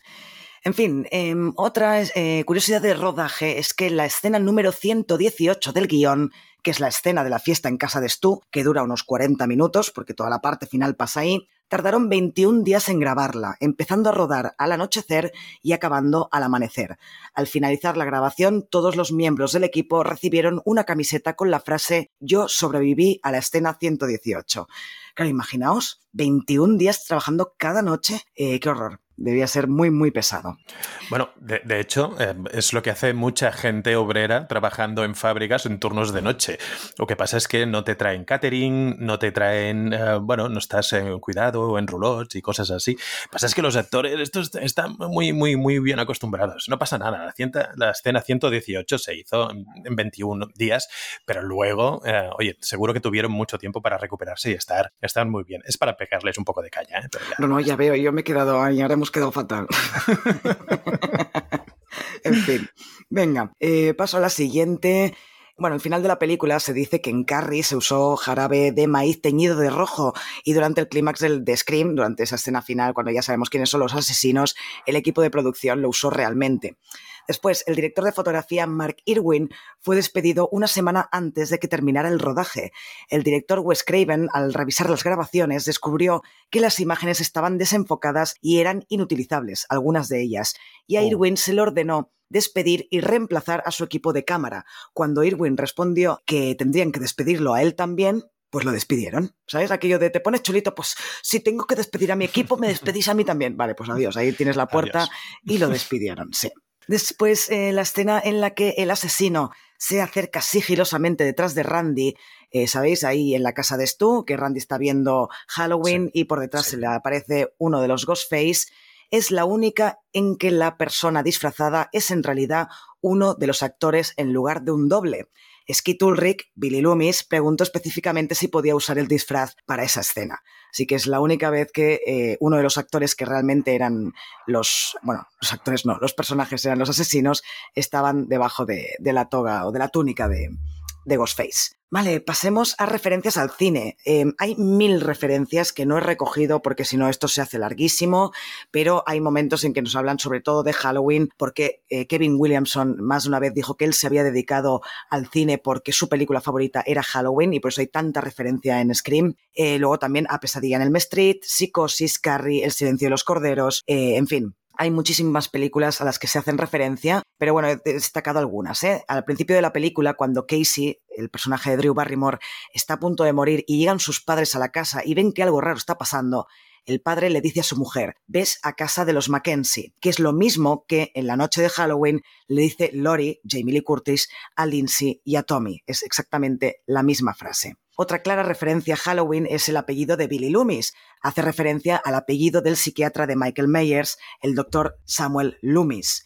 Después eh, tenemos que Casey dice que su peli favorita es Pesadilla en el Street, apuntando, esta es la curiosidad que casi me chafan, apuntando que solo la primera es buena, que las demás no valen la pena. Wes Craven es el director de la primera, no de las siguientes, y a Craven, le parecía que esa frase quedaba mal y que lo iba a dejar como un egocéntrico. Pero Williamson, el guionista, convenció al director de que la dejara en el guion porque, y cito, sería algo que realmente diría un fan del terror. Eh, Alex, tú que eres un fan de terror, ¿estás de acuerdo con que solo la primera vale la pena de Pesadilla en el Street? Casualmente junto a la tercera. Son de las que más me gustan. Bueno, y la, la nueva pesadilla, o era, ¿no? La New Nightmare, la séptima, ¿puede ser de pesadilla? Sí, lo ha dicho Jordi antes, no te estaba escuchando, Alex. Alex ha pasado de ti, Jordi. ¿Qué, no. tienes que No, no, no, no, que me estaba, estaba, refiriendo, estaba refiriendo a las que más me han gustado de la, ah, de la saga, pero que no recordaba, no recordaba exactamente el nombre de, este, de esta especie de metacine que, que hicieron. No recordaba cómo se, cómo se llamaba exactamente el título. bueno, yo es que solo he visto la primera de Pesadilla en el Street, creo. Yo me he visto, me las he visto todas. no me extraña. Yo no abro la boca, si no haría un toxic. Haría un toxic de, no, es que no he visto ninguna. Ah, ¿no has visto la primera tampoco? No, no, pero insisto, de no haber visto ninguna, eh, creo que la mala es la tercera. Sí, sí. vale. A ver, podría ser, podría ser peor, podría ser peor, podría ser el remake. Uh, No lo, no lo he visto tampoco el remake, la verdad. No te preocupes, no te preocupes, No, eres feliz no así, nada. sigue siéndolo. Vale, estupendo, pues no la veo. Eh, vale, y la última referencia que tengo, que es también de Elm Street, al principio de la película, cuando Billy sube a la habitación de Sidney por la ventana, de la misma, lo hace de la misma forma que lo hace el personaje de Johnny Depp en Pesadilla en Elm Street. Es, es- es casi, casi muy parecida la escena una con otra. Vale, y a mí estas son las curiosidades que más me gustan, que son las del reparto. Voy a por ellas, que tengo unas cuantas. Vale, empezamos. Sobre Roger Jackson, que es el actor que interpreta a la voz de Ghostface en la versión original, ningún actor o actriz lo conoció ni antes ni durante el rodaje. Las escenas al teléfono son reales, hablaban con él, y Craven pensó que sería buena idea que no conocieran al actor para que los intérpretes sintieran más miedo. Wes Craven dijo que su voz era inteligente y malvada, y también irreemplazable para la franquicia. ¿Lo conocieron después? Esa es la pregunta. Porque habiendo secuelas e intentando mantener eso, ¿sabemos si lo conocieron después? Hombre, yo me imagino que sí, que lo conocieron después. No, no van a hacer ahí el paria de, de Scream, ahí te quedas solo sin hablar con nadie, ¿no? Yo supongo que sí. Que sí. Bueno, yo es que vi un, vi un reportaje de la película y mantenían su cara en a oscuras, en el anonimato. Entonces ¿Ah, me quedé sí? con esa duda. Sí, sí, me quedé con esa duda de, oye, ¿y este señor no lo conoce nadie o qué? Pero Mira, bueno, para cuando hagamos el podcast de Scream 2, buscaré, buscaré esto, a ver si, si aparece, porque ahora me has dejado con la duda también. Venga, pues otra curiosidad de casting. Drew Barrymore fue elegida originalmente para interpretar a Sidney Prescott, finalmente interpretada por Neve Campbell. Pero Barrymore insistió en que si interpretaba a Casey, una víctima solo en la escena inicial, el público pensaría que cualquier cosa podría pasar. El hecho de que Barrymore recibiera la máxima facturación y apareciera en el cartel tenía la intención clara de engañar a la audiencia. Eh, fue idea realmente de Drew Barrymore, eh, el hecho de que ella solo apareciera en los primeros 12 minutos y a Craven le encantó la idea y le dijo que sí, y entonces se pusieron a buscar a otra actriz. Y cuando se pusieron a buscar a otra actriz, pues Craven quería a Neve Campbell después de verla en Cinco en Familia, como ha dicho Jordi antes, y fue él quien la contactó para el papel. Creyó que la actriz transmitía inocencia, pero también la suficiente fuerza para sobrellevar todos los conflictos físicos y emocionales de Sidney. Campbell, de hecho, Neve Campbell iba a declinar la oferta porque no le gustan las pelis de miedo, pero al saber que Skid Ulrich, con quien ya había trabajado en Jóvenes y Brujas, iba a ser su coprotagonista, aceptó el papel. Además, después de protagonizar Scream, a Neve Campbell eh, recibió muchísimas ofertas para protagonizar pelis de terror y las rechazó todas porque no quería convertirse en una Scream Queen, en una reina del grito. Eh, supongo que para, mm, para la felicidad de, de Alex, ¿no? ¿No te hubiera gustado Neve Campbell como reina del grito o qué? a ver, a ver, a ver, a ver, a ver. Solo tengo el problema con eh, Sidney Prescott. Es verdad, No, es nada verdad. Es con Sidney, es con Sidney. Bueno, pobrecita. No, a ver, eh, la reina del grito la- es, es Jimmy Lee Curtis, ¿no? ¿Estamos de acuerdo en Sí, eso? siempre, Sí, siempre lo será. sí. Sí, lo, lo es, lo fue, lo es y siempre lo será. Estoy de acuerdo, estoy de acuerdo. Eh, si la favorita para interpretar a Neve Campbell de Wes Craven, eh, para interpretar a Neve Campbell, ojo, eh, para interpretar a Sidney Prescott, eh, joder, venga, yo me voy, ¿eh? Hasta luego. No, no. Un momento, que me retoma, quito la- retoma. Retomo, me quito la zapatilla de la boca. Si la favorita para Sidney, no me sale, ¿eh? Para interpretar a Sidney Prescott era Neve Campbell. Eh, Lo voy a dejar en la edición porque si os dejo a vosotros haciendo el ridículo, yo también. Ya me habéis entendido. La favorita para em, eh, Williamson. Vale. Pero no me, no, me no me interpretéis, no me interrumpáis, no sé qué me pasa. Ahora te sale, ahora te sale. Ahora me sale, venga, yo puedo, ¿eh? La Vamos, favorita venga. de Williamson, el guionista para interpretar a Sidney, era Molly Ringwald, protagonista de El Oh. Club de los Cinco, pero ella rechazó la oferta porque no quería interpretar a un adolescente con 27 años, cosa que sí hizo Neve Campbell, que tenía 25-26 cuando rodaron Scream, y se supone que Sidney en la primera tiene 17 años, ¿no? Está en el instituto. Sí, de hecho lo busqué, lo busqué porque me sorprendió bastante y busqué las edades de eh, todos los actores en ese momento, en el momento de, de rodaje. Neve Campbell tenía 23 años, Drew Barrymore 21, um, Ross McGon- eh, McGowan, que es Tatum, 23 años también, y todos los chicos, todos los chicos 26 años. Con lo cual eh, interpretaban aproximadamente, en el caso de los chicos quizás sea más exagerado, a gente con unos 9-10 años eh, menos de los que realmente tenían, un poco al estilo de Gris. bueno, no, yo creo que el caso de Chris era un pelín peor, pero sí, y se nota, se nota que no tienen, que no tienen 16, 17 años, está claro. Bien, eh, la productora por su parte le ofreció el papel de Sidney a Claire Dance, quien también lo rechazó. También se consideró para el papel de Sidney a Tori Spelling. En un momento de la película, además, Dewey le dice a Sidney que si hacen una peli sobre lo que está pasando, él se imagina que a ella la interpreta Meg Ryan, a lo que Sidney le contesta, con la suerte que tengo, seguro que me interpreta Tori Spelling. Y lo mejor de todo esto, para cerrar la curiosidad, es que en Scream 2, Spelling hará de Sidney empuñalada. Esto es buenísimo. Y te acabo de spoilear Scream 2, lo siento. No, no, no, no, ah. no, no, no. De hecho, no te estaba escuchando. El, hay una cosa. hay una cosa que todavía. Era broma. Hay una cosa que todavía cierra mucho más el círculo. Y es que eh, uno de los protagonistas de Scream 5, precisamente, es el hijo de Meg Ryan y Dennis White, Jack White. Ah, Jack White, sí, sí. Y con lo cual... que ibas a decir que era el hijo de Tori Spelling y ya estaba flipando del todo. No, no, no, no, el hijo, el hijo de, de Meg Ryan, con lo cual se cierra todavía un poco más el círculo. Es verdad, es verdad, no me había dado cuenta de eso. Sí, sí. Sí, la verdad es que sí. Sí, la verdad es que sí, ¿verdad? Venga. Eh, Courtney Cox, vamos con Courtney Cox, se ofreció para el papel de, para el papel de Gail porque quería desmarcarse de su papel de buena en Friends y por ese mismo motivo, por ser una buenaza en Friends, la producción no la quería como Gail. Ella insistió e insistió e insistió hasta que por fin consiguió el papel. En esa época estaban por la segunda temporada de Friends. Antes de darle el papel a Gail, a Courtney Cox, se tuvieron en cuenta actrices como Brooke Shields o Janine Garofalo, eh, que Janine Garofalo sí que se lo ofrecieron directamente y dijo, no, no, no quiero interpretar a Gail. Después, Rose McGowan, que es la actriz que interpreta a Tatum, la mejor amiga de Sidney, accedió a teñirse el pelo de rubio para diferenciarse del personaje protagonista de Neve Campbell. Y McGowan ha dicho que su participación en Scream es su papel favorito de toda su carrera. Y esta chica, con lo rara que es, eh, me mola, porque es muy Te queremos, Rose. Te queremos, Rose. Mola, mola que diga que este es su, es su favorito. El papel de Billy Loomis, eh, a ver, se le ofreció primero a Joaquín Phoenix, a Joaquín Phoenix quien lo rechazó, y después también el que hizo una prueba de guion para interpretar a Billy fue Leonardo DiCaprio, que también finalmente rechazó el papel. Y de hecho también a David Arquette fue considerado David Arquette para el papel de Billy Loomis, pero finalmente lo interpretó a Dewey, como ya sabemos. Y para finalizar las curiosidades, tenemos dos cameos en esta película. El primero es el de Linda Blair, protagonista de El Exorcista, como la reportera que grita eso de la gente tiene derecho a saber. Eh, cuando Nif no quiere contestar a cómo se siente. Y el segundo cameo es el mismísimo Wes Craven que aparece en la película interpretando a Fred el conserje, que encima además lleva un suéter de rayas rojas y verdes como Freddy Krueger en Pesadilla en el Street y además que, el personaje se llama Fred. Eh, genial, ese, ese cameo cuando lo vi la primera vez dije, no puede ser. Fue, fue maravilloso. Esto es demasiado grande. Y, que de hecho en la historia de Freddy Krueger, en, en Pesadilla en el Street, em, lo relatan como un personaje que antes de ser ese monstruo era un conserje, era un, un, conserje de instituto, con lo cual está todo ahí, bien atadito. Es que todo, ¿cómo le pones un 6 a esta película, Jordi? Eh, bueno, no, he dicho un 6 y medio. Ah, ah, vale, entonces vale. Venga, pues acabadas las curiosidades. ¿A que Jordi tienes más? Tengo una, solo, solo una que me pareció muy interesante como para pasarla por alto. Venga. se pactó grabar en el Instituto de Santa Rosa, en California, todo, todo lo que son las, eh, las, escenas que salen en la película que hacen referencia a un instituto. Pero la Asociación de Padres eh, se opuso cuando leyeron el guion y por eso al final se rodó la película en el Centro Comunitario de Sonoma, que era la población vecina.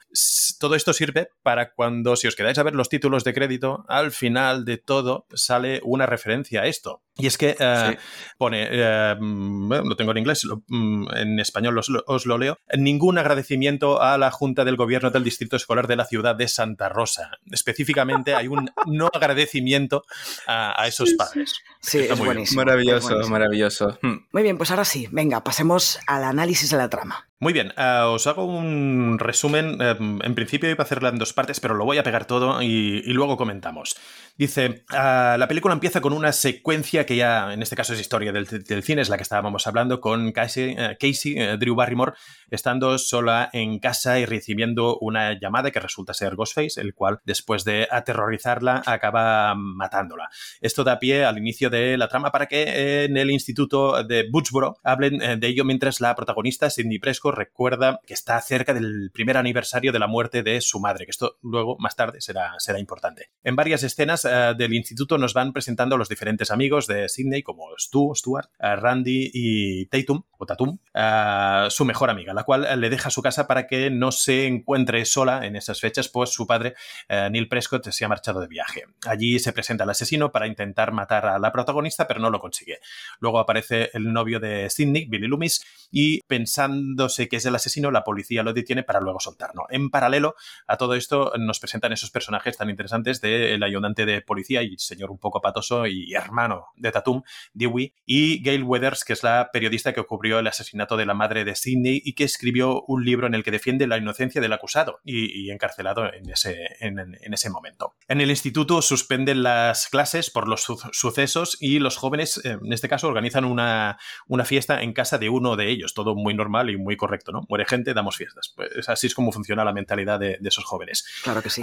Allí con eh, los alumnos y eh, narrando por parte de Randy las reglas básicas de las películas de terror. Ghostface mata a Tatum o Tatum con, la, con la puerta del garaje en una escena bastante, bastante curiosa. Si quieres, luego lo hablamos. Y luego al cámara acompañante de la periodista. Hiere a varias personas, entre ellas a Dewey, a Gail, a Billy Loomis, que un poco más tarde se descubre como, su, como el asesino junto a Stu. El motivo de todo es que la madre de Sidney tuvo una aventura con el padre de Billy y enterándose la madre de este lo, los abandonó. O sea que todo es una venganza. Después de revelar sus motivos e intenciones, los asesinos eh, Sidney y Gail forcejean varias veces hasta terminar con la muerte de ellos, con eh, susto final incluido. Esto es toda la película. hay un detalle muy curioso y es que eh, yo cuando lo la vi me sorprendió mucho. A ver qué os parece a vosotros. Ese, ese cambio de papel que hace la protagonista. Es decir, ¿qué, ¿qué os parece esa idea de que, el, que es la persona que es la víctima durante toda la película, al final toma las riendas y vaya a la caza de los asesinos con sus mismos métodos coge el teléfono, los llama y, les mete cierta, cierto miedo, ¿no? Eh, los pone nerviosos y luego va por ellos. Ese, ese cambio, ¿os parece interesante? ¿Os parece una cosa que, bueno, en su momento fue rompedora o no? Yo creo que sí, yo creo que fue rompedor porque aparte de consolidarse como chica final, que es lo que siempre deben hacer al final de la, de la película, creo que burlarse de, de ellos demuestra una entereza que incluso le sorprende a, los asesinos. Y me gustó, me gustó que le dieran ese, ese, toque, ese toque burlón. Que, bueno, una Sidney que ya no estaba acobardada y que se sentía poderosa y simplemente aprovechó la, situación. Así que me pareció bastante acertado. Sí, la verdad es que es muy sorprendente cuando ella coge el aparatito para cambiar de voz y les hace lo mismo que, les estaban, que le estaban haciendo a ella. Porque además eh, sí que es verdad que el personaje de Sidney va a tener una evolución brutal y es la que más va a evolucionar en, a lo largo de las seis películas, bueno, de las cinco porque la sexta no, no aparece, pero dentro de la película em, sí que hay esta evolución, pero está muy bien explicada, es decir, te sorprende porque dices, ostras, no me lo esperaba, ¿no? Que, llegara a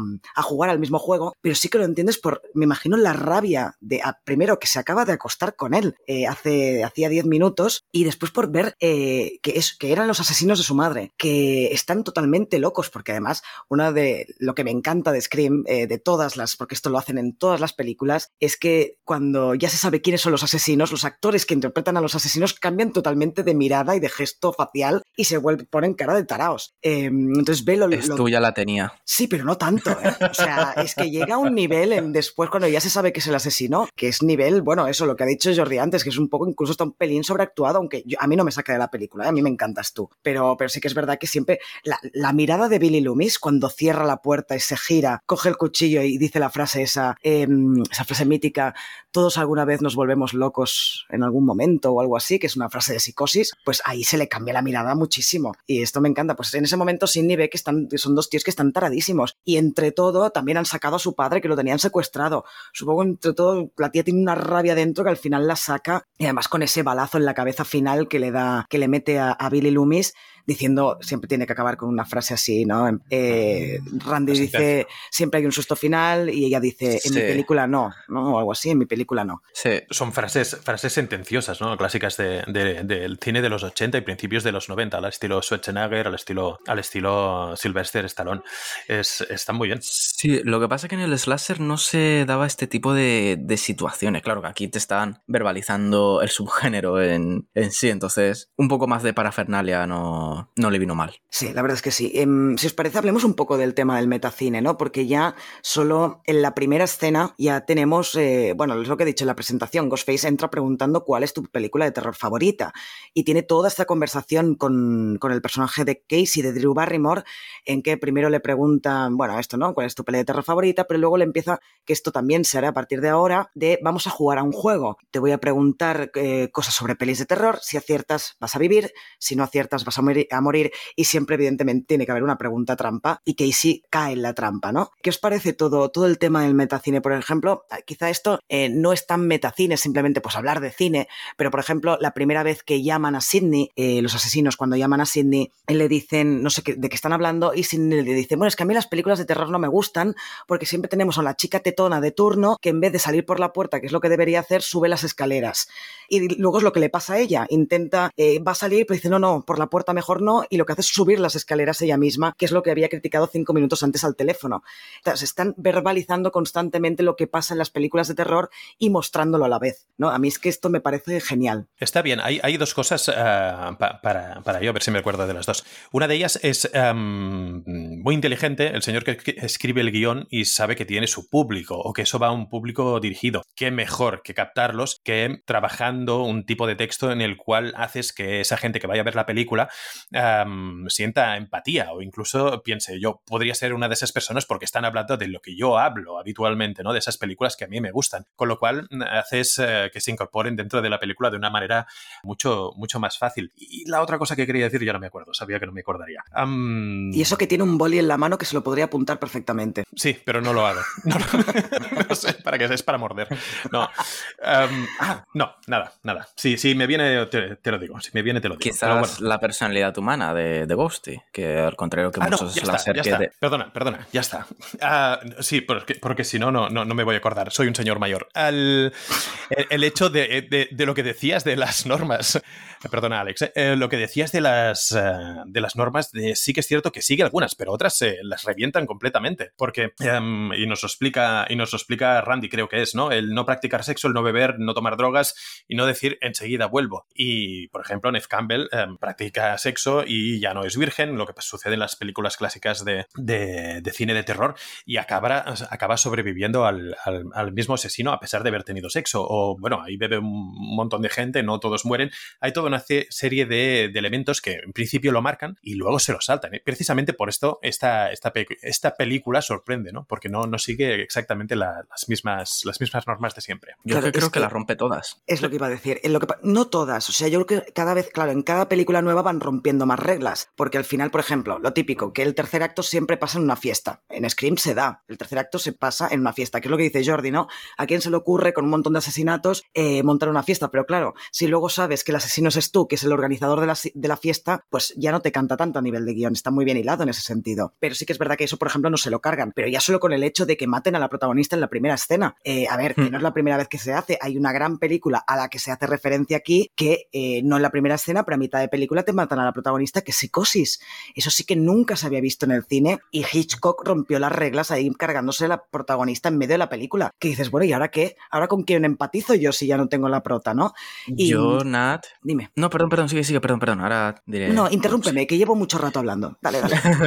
no, que no sé si. Eh, Jordi, no habías visto Pesadilla, ¿no? No. ¿Sabes no, no, algo de, de, Pesadilla? ¿Del destino sí. de los personajes o algo? Um, ¿Qué vas a hacer? ¿Spoiler de Pesadilla en el Street? Sí, porque hay una cosilla que también rompe un poco las reglas no. del subgénero. Cuenta, cuenta. Eh, no, que matan a, matan a Nancy, matan a la chica final. Sí, pero cuando la matan. Mm. Ya, pero se deshacen de su, de su chica final. Es decir, se supone que no te puedes cargar a la, a la última superviviente, que debía regresar una y otra y otra vez, o al menos mmm, mantenerla de vacaciones después de, de, todo lo que, lo que ha conseguido. Pero cargarse a una chica final es como romper la simbología que representa su, este tipo de, de superviviente. Mm, sí, es verdad, no lo había pensado. Sí, sí pero bueno, lo que no es normal es eh, cargarse a la, a la, actriz protagonista cuando todo el mundo se pensaba que era la protagonista, porque además el único nombre conocido ahí era Drew Barrymore. El resto de nombres no los conocía nadie. Y todo el mundo eso no se pensaba que la prota iba a, hacer, iba a ser Drew Barrymore. Eso no, no se había visto. Y es algo pues muy curioso, que además encima se le ocurrió a ella. Pero bueno, que, que en este sentido rompen un montón de reglas. Rompen muchísimas reglas. Lo de la virginidad está claro. De hecho, igualmente al final Randy dice he sobrevivido. Es la primera vez que me alegro de ser virgen, porque cree que ha sobrevivido por eso, ¿no? Pero, pero sí que rompe muchas reglas y una de las características de Scream es precisamente esa, ¿no? El cargarse las reglas del género, el reinventarlas de alguna manera. y está muy bien cómo juegan con, todo ello, es decir, es un guion eh, muy, muy, muy cerrado, muy trabajado, eh, se nota que han pensado con ello y quien lo ha hecho tiene cierto, cierto gusto hacia este tipo de, películas. Hay, hay, algunas cosas, sí que hay, es cierto, ¿eh? hay algunos elementos que, no cuadran y son un poco raros de guion y a mí uno me hizo mucha gracia y es, nos encontramos después del primer ataque de Ghostface a, a Sydney, que va a comisaría y luego ella sale, se va a casa de, de, Tatum a pasar el rato, las están en, compañía de, oye, tranquila, no va a pasar nada, eh, sí que es cierto que has estado horrorizada, te han aterrorizado por teléfono y casi te quieren matar, pero oye, eh, acaban de llamar, tienes una llamada de teléfono, ¿puedes cogerlo? Esto pasa, esto pasa. Y, lo, que sorprende, y lo que sorprende es que ella dice, ah, sí, sí, voy a, voy a ver quién es, voy a ver quién es, y evidentemente es el asesino y se vuelve otra vez. Y es como, no, no, pero ¿qué hace? Que no tiene ninguna lógica todo eso. Es muy raro. Porque una pregunta, chicos. Manda cojones que me haya visto la película unas cuantas veces y no me acuerde de esto. El padre de Sidney, cuando se va de viaje de negocios, ¿en ese momento está presente donde la comisaría? No, el padre de Sidney aparece en la primera escena en que aparece Sidney en el cuarto cuando entra Billy y ya no vuelve a aparecer hasta el final de Vale, es que a lo mejor, a lo mejor, por salvarle un poco los muebles a Kevin Williamson, que me encanta como guionista, se puede aducir que está esperando la llamada de su padre, no piensa en la situación que está sucediendo y dice, ah, mira, pues me va a llamar papá. No, sirve porque cuando entra la madre de Tatum y Dewey a decir que, que Sidney tiene una llamada, Tatum le pregunta, ¿es su padre? Y ella le dice, creo que no. Y Sidney mm. aún así se levanta tan tranquila y va a coger la llamada. Yo también siempre que veo esa escena pienso, a ver, chica, no hay dos, son cuatro, ¿sabes? Va a ser el asesino. Pero bueno, quizás se puede disculpar un poco si pensamos que Sidney realmente creía que Billy era el asesino y que como estaba en la comisaría, pues no podía ser el asesino de la llamada. Mm. Podría ser. No, a ver, que la película tiene muchas cosas por conveniencia. Sí, está eh, claro. Pero eso está clarísimo. Perdonamos, perdonamos porque es Scream, claro. Vamos a ver, solo con el hecho de todas las hostias que le meten a Ghostface y no tienen un maldito eh, hematoma, ¿qué me estás contando? Vamos a ver. Si es que solo con el telefonazo que le da Casey, uno de ellos debe tener un chichón. Pero es, buenísimo, es buenísimo, porque claro, estamos acostumbrados a que todas las películas, los, eh, los malvados, em, reparten, reparten y reparten. Y aquí, quien, quien recibe más es Ghostface, pero, pero botellazos de cerveza, que eso duele. Duele, no sé si os ha pasado nunca, pero si os tiran una cerveza, te caes no he tenido gusto. No he Yo tampoco, espero que no me pase nunca tampoco. ¿A ti sí te ha pasado, Jordi? Varias veces, y por eso hablo así, pero el, el hecho... el, hecho es que este señor le tiran de todo, em, traspasa cristales, eh, le pegan telefonazos y, nada. Y, bueno, incluso al final, eh, cuando se descubre que son los malos, se pegan cuchillazos a, sí mismo. Es como, no, no, no hay ninguna coherencia en todo eso. Es muy raro y muy divertido, por supuesto. Y que levantan el cuerpo del camarógrafo que pesa 120 kilos. Súmale que es ya un fiambre. Eh, ¿Cómo narices lo levantan hasta el techo de la furgoneta? Sí, la verdad es que sí. Eso, la verdad es que ahí sí que lo digo. ¡Ay, qué horror, por Dios! Ahora me has hecho pillar cosa, ¿eh? No me, he dado cuenta. No, pero, pero, me gusta, me gusta, me gusta. Dilo, dilo mucho, dilo mucho. No, no, por favor. Eh, pues no sé, no sé, ni qué iba a decir. Eso sí. Las cuchilladas, ibas a decir.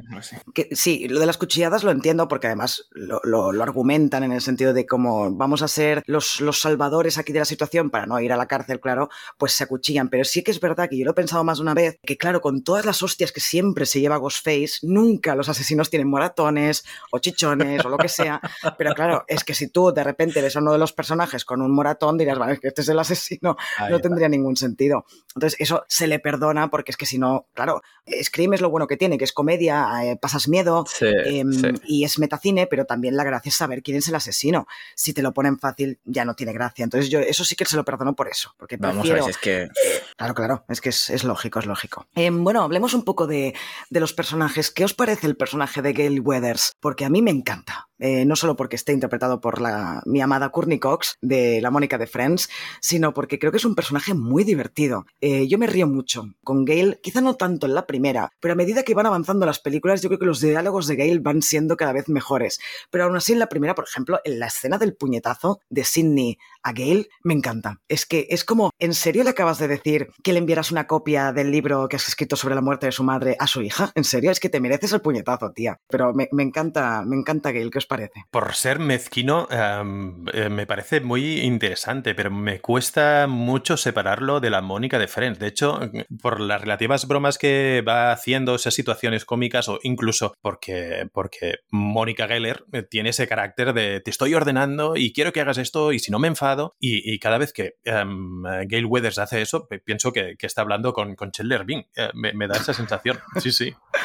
Sí, a ver, Kearney Cox no es una gran actriz, eh, eso está claro, de lo que puede. Pero bueno, a mí igualmente el personaje me parece que está genial. No, yo me salvo porque no he visto Friends más que algunos clips, así que mira, yo. Uy, Alex. Ahí me salvo. O sea, mutealo y expúlsalo ya, inmediatamente. Expulsado de aquí como que no has visto Friends, a ver, hombre. A ver, a ver, que estoy chiquito. Es verdad que es un bebé, es un bebé. Ah. 24 añitos tiene aquí el bebé. Sí, es verdad. sí. Bueno, te lo perdonamos, pero en algún momento vas a tener que ver Friends, ¿eh? Solo porque sabe Courtney Cox, hombre. Gail Weathers, verla en otra situación. Bueno, en fin. Y la relación con Dewey, ¿no? Que, que es, es, se puede ser más penoso y más patético intentando conquistar a Gail. Eh, ese momento cuando le dice, vamos a dar una vuelta. Eh, bueno, hace una broma que me hace gracia, que le dice, ¿tú sabes cuál, sabes cuál es esa, eh, esas estrellas que hay, esa constelación, sabes cuál es? Y ella le dice no, y, y, le dice ¿cuál es? Y él le contesta, bueno, es que te lo preguntaba de verdad, no sé cuál es. sí, sí, sí. Por eso te lo pregunto, sí, sí. Por eso te lo pregunto. Dewey Sí, es es el bueno. mejor, es el arquetipo de policía inútil, como en todos los slasher, pero Sí, aquí sí. le dan gracia, aquí le dan ma- mayor peso y, y es que hay que querer a Dewey, es que hay que quererlo. Sí, sí. Hay que Es, eh, como, como tú dices, es el arquet, el arquetipo de, de, de policía. Exactamente. estamos. ya Nat, estamos. ¿puedo irme? ¿Puedo irme ya? No, te hemos contratado hasta el final del podcast, no puedes irte. Está prohibido. Hay que aguantar a Jordi. A Jordi y a Xavi hay que aguantarlos. Es el precio a pagar por estar en cine desencadenado. Es, es lo que hay. Es lo que hay. Eh, Sí, sí, la verdad es que sí. sí, la verdad es que sí. Vete a la mierda un poquito también. Tú, la verdad es que sí. Por favor. Además, me da miedo porque esto va a arrastrar aquí. Es lo de la, ver- de la verdad es que sí. Eh, me da mucho miedo estar dentro de tres años todavía con la misma broma. Pero puede, puede pasar, puede llegar a pasar que empecemos una saga nueva. En fin, eh, ¿qué más, ¿de qué más podríamos hablar? Eh, a mí es que lo, lo del metacine me encanta y si queréis podemos hablar de ese momentazo que, lo- por cierto, lo pondré, los oyentes lo habrán puesto, eh, lo habrán oído, perdón, al inicio del podcast, las reglas que, que, que verbaliza Randy eh, en ese momentazo de cuando están viendo Halloween, otra vez otra referencia a Halloween, y que los demás no tienen ni idea, pero nos sirve no solo para el espectador, para ver que los personajes realmente son muy conscientes de lo que están viviendo, porque todos, de hecho, se conocen muy bien el, el mundo del cine de terror, y entonces eso, eso hace que los personajes sean conscientes de lo que están viviendo y de lo que puede llegar a pasar, que pueden morir, ¿no? Y, y por otra parte también abre un melón para que en el resto de, de películas de la saga siempre haya un personaje que está explicitando las normas o las reglas del cine de terror. Y ya solo por eso eh, es lo que siempre digo, a mí por eso me encanta Scream. Siempre tenemos un personaje que es el cinéfilo o la cinéfila que nos va a estar explicando las, las reglas del juego, ¿no? Em, De hecho, Didi. no, no, muy rápido. De hecho, Nat, eh, el personaje de Randy poco menos inspiró eh, la mezcla de fan footage con slasher que es Behind the Mask, detrás de la máscara, el encumbramiento de Leslie Vernon. Película que ya recomendaste una vez por aquí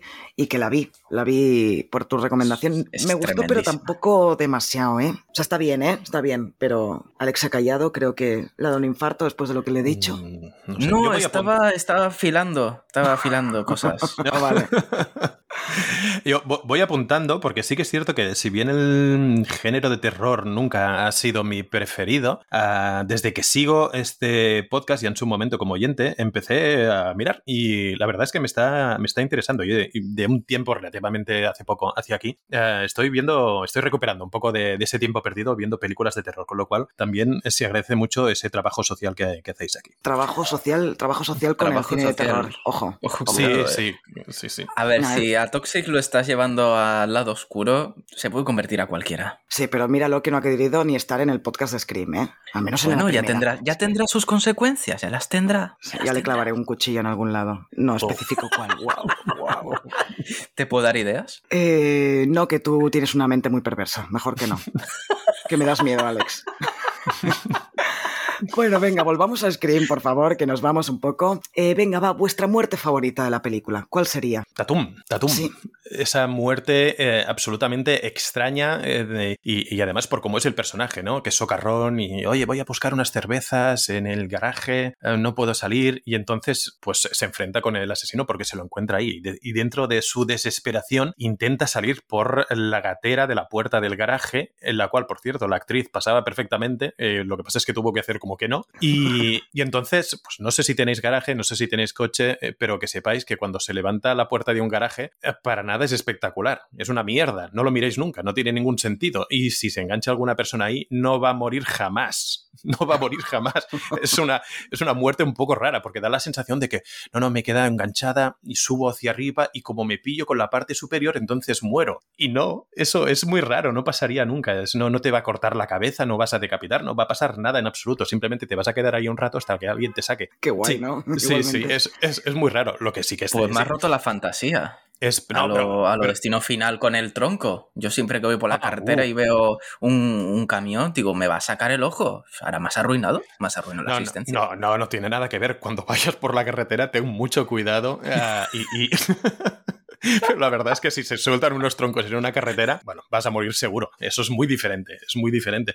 Pero en este caso, la puerta del garaje es que es- me encanta la muerte precisamente por ridícula. Claro, es que también es la gracia, ¿no? Que, que es que hay muchas, algunas escenas ridículas en, en- en la película. Eh, ¿Y tú, Alex, cuál sería tu muerte favorita? Pues a ver, como muerte favorita por todo lo que representa, obviamente voy a ser muy típico, voy a decir la de la de Casey, el gran opening del, del género de terror, creo yo. Pero, pero, en cuestión de fotografía, me quedo con la del director. ¿Cómo se llamaba? ¿Hirby?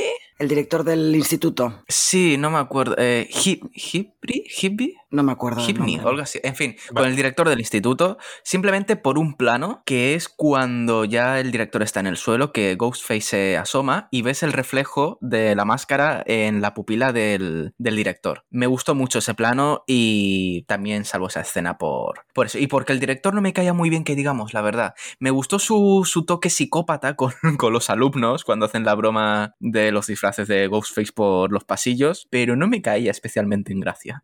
Bueno, tampoco es que salga demasiado, eh, sale muy poquito. Eh, sale básicamente para que lo maten y para hacer y para que salga el cameo de Wes Craven ahí haciendo de conserje y poca cosa más. Pero sí que es verdad que está, esa muerte está muy bien.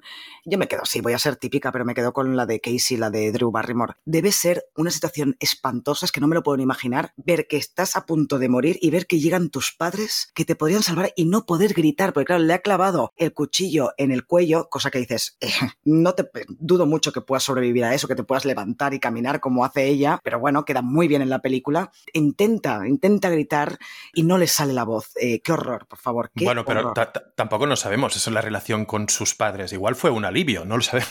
Hola, pero qué bestia, tío. bueno, igual tú te llevas bien con los tuyos. Eh, Casey no nos pone, no nos dicen, no, no, es que qué relación más buena tenían. No, no, sí, sí lo suponemos, pero no nos lo cuentan. Igual era horroroso y, y al final, pues mira. Hombre, con los gritos que La- pega la madre cuando ve a su hija colgada del árbol, yo creo que podemos decir que Hombre, sintieron a la ver, muerte de su aunque hija. ¿eh? solo, solo sea por trauma, gritas, ¿eh? Aunque luego te importe una mierda, pero aunque solo Sí, sea por eh, lo impactante que es, porque, coño, No, te encuentras la a tu hija colgada en un árbol y dices, joder, y encima apuñalada, que parece un colador. Pues. Pero es por cómo te queda, cómo te queda el jardín, pero no queda bien. Y todo manchado, no, no. Hay que pasar, hay mucho trabajo ahí luego. Atención oyentes, hemos sacado una nueva teoría sobre Scream, que es la madre grita no porque su hija esté muerta y con los intestinos fuera, sino porque se le ha ensuciado el jardín. Hala, ya podéis puntuarnos en Evox, en Spotify. No, es consistente, ¿no?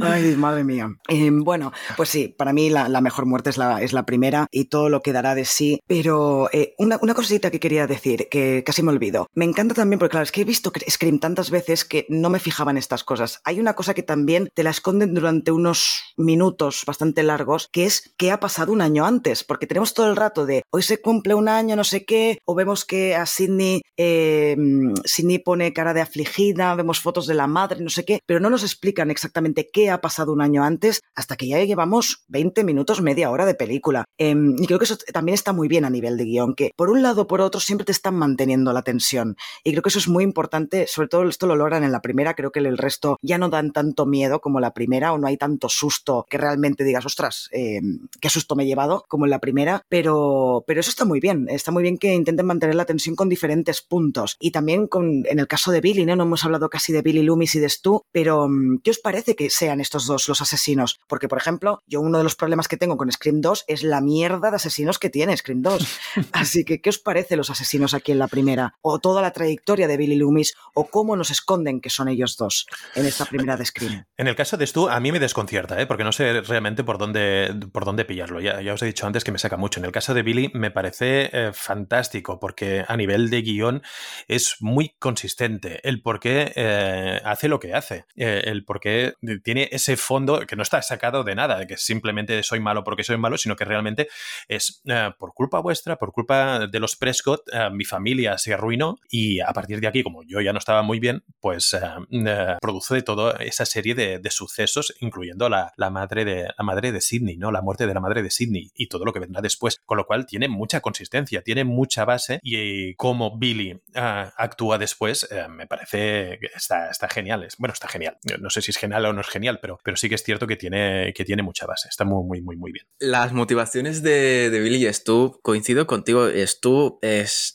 ¿Qué pinta ahí? ¿Qué pinta ahí? Es que en verdad, a lo mejor Billy le comió el coco, a lo mejor le hizo clic esa vena sociópata de, de Stu. ¿Por qué narices acompaña a Stu? O también realmente quería matar pero no sabía con, con quién, por, por, lo menos estrenarse. Aún así, Stu me encanta porque está pinzadísimo perdido, se le ve la cara de loco desde el primer momento, pero dices, pues vale, gracias por revelarme quién es el asesino, gracias por confirmarlo. Y de Billy creo que sí que está bastante bien trabajado en este tipo de, bueno, este tipo de historias del slasher, porque no es, es la historia de venganza que podemos ver con, con Pamela Burgis o incluso con Jason, pero ya la ponemos en un contexto más real, incluso un contexto un poco enloquecido, porque en definitiva eh, no amenazó a tu padre con un arma para acostarse con, con la madre de, de Sidney. Entonces, eh, mata, mata también a tu padre, ¿no? Que en definitiva es el que cometió. El, el, padre es tu familia, pero a ver, es que la motivación no tiene, para una persona mentalmente estable. Por eso digo que, está, ningún... que, es, que es, es, demencial la motivación. Por una parte, es lógica dentro de la ficción, obviamente, pero por otra parte, el tipo no necesita muchos motivos para matar. Es decir, solo necesitaba un empujoncito para, para llevarlo a cabo. Y igual, eso, igual y el que, que me desconciertas es tú. Es tú, es que no sé qué pensar de él, sinceramente.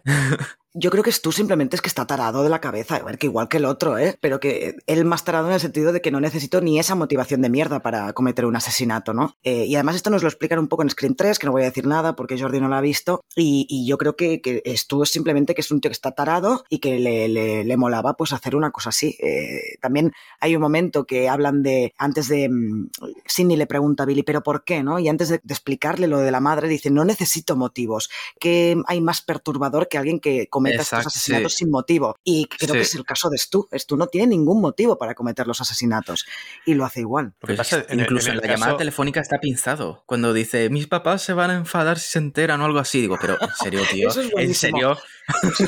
Ahí me río un montón. Es que el personaje de Stu, cuando ya está totalmente desangrado porque el otro le ha clavado mil veces el cuchillo, me hace muchísima gracia cuando coge el teléfono. es muy bueno, es muy bueno. Y cuando le da el telefonazo a la cabeza. El teléfono. El... Sí, sí, sí, sí, sí, Billy, Billy, que le estrella el teléfono en la cabeza, es ah, tú, sí, y el otro verdad. está moribundo. me has dado con el teléfono. Sí, sí. Me has dado con el teléfono. Sí, sí. Lo que pasa es que es muy, eh, es muy exagerado. Em, em, por eso me saca tanto de un, una persona que está loca, un psicótico, em, no hace todos esos exabruptos, esa, toda, todas esas cosas. Simplemente se comporta como una persona normal hasta que hace eh, esas salvajadas. Pero es eso de que el loco no sabe que está loco, ¿no? Hasta qué punto no va demostrando que está loco. Y en este caso, es tú, bueno, no sé si es el mismo actor, decide tirarlo por ahí y, y, y, es como, no, no, es como ir gritando, no, no, es que estoy muy loco, es que estoy muy loco y hago locuras y que lo sepáis y y, lo remarca mucho y, creo que es muy, muy mm, poco coherente. Es divertido por mm, lo que acaba pasando con él, ¿no? Pero vaya, a mí me saca. No sé, a, mí no, ¿eh? Y además me encanta cómo mueres tú que Cindy le tira la, tele en la cabeza. ¿Muere acaso? Tan, tan, tan. Bueno, ojo, eh, que he leído, he leído que Drew Barrymore ha dicho que, bueno, que sí, vale, que murió, pero que sí, un buen guionista la podría devolver a la vida y volver a salir en alguna peli de Scream. Está fatal, ¿eh? Drew Barrymore está fatal. ¿Cómo va a volver Casey si está más que muerta? Si está muerta por todas partes, todo su cuerpo es imposible, Es imposible, Bueno, recogieron sus trozos del jardín, los pusieron otra vez adentro. claro, claro, seguro. La metieron en una nevera de una nevera, como Walt Disney y todo esto, sí, sí. Eh, pero, pero sí, la, tía lo ha dicho, la tía lo ha dicho, yo creo que quizá le, haría gracia volver, pero bueno, supongo que no, supongo que no va a volver.